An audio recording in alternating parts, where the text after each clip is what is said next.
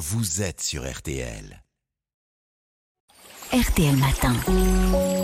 Ça va beaucoup mieux.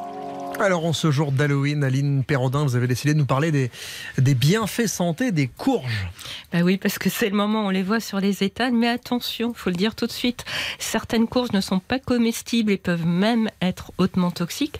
Parce qu'il y a deux sortes de courges des courges alimentaires qu'on peut consommer et les courges ornementales qu'on décore mais qu'il ne faut surtout pas manger, qu'on appelle les coloquintes. Celles-ci sont à l'origine de graves intoxications. Et alors, comment on distingue les deux? Ben, l'œil, ce n'est pas Alors, on les évident. mange et si on est malade. Ben, attendez, vous allez voir. Mais c'est vrai qu'à l'œil, ça se ressemble. euh, Mais ça se ressemble et c'est pourquoi il faut bien regarder l'étiquette ou demander au vendeur. Mm. Et puis dans les potagers, on peut aussi se tromper parce qu'il y a des plants de courges qui peuvent être pollinisés par des courges sauvages et devenir non ouais, comestibles. Donc l'apparence est trompeuse. Il faut se fier au goût. Ah oui, donc j'ai pas Bah complètement voilà. tort. On goûte un petit bout de courge crue et si le goût est amer, bah, on le recrache aussitôt et on jette la courge car cela signifie qu'elle est toxique et qu'il ne Mm. faut pas la manger même cuite.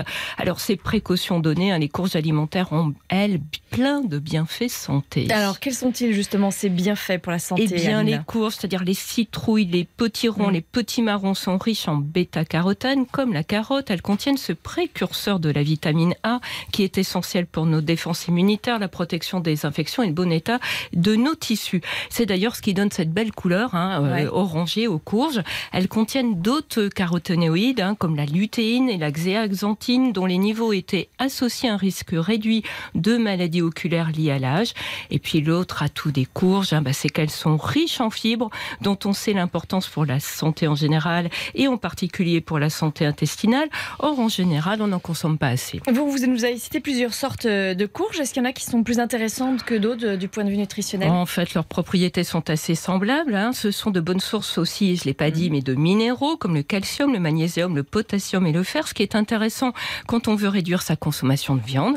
Et grâce à leur bonne teneur en fibres, eh bien, elles ra- rassasient sans alourdir, hein, parce qu'elles sont peu caloriques. Elles apportent une vingtaine de calories pour 100 grammes. En plus, elles sont très digestes. hein. Moi, j'adore le, le doux beurre, le, le butternut. Ah oui, c'est la ça. meilleure, Ah c'est la meilleure. celle-là, je suis fan. Mm.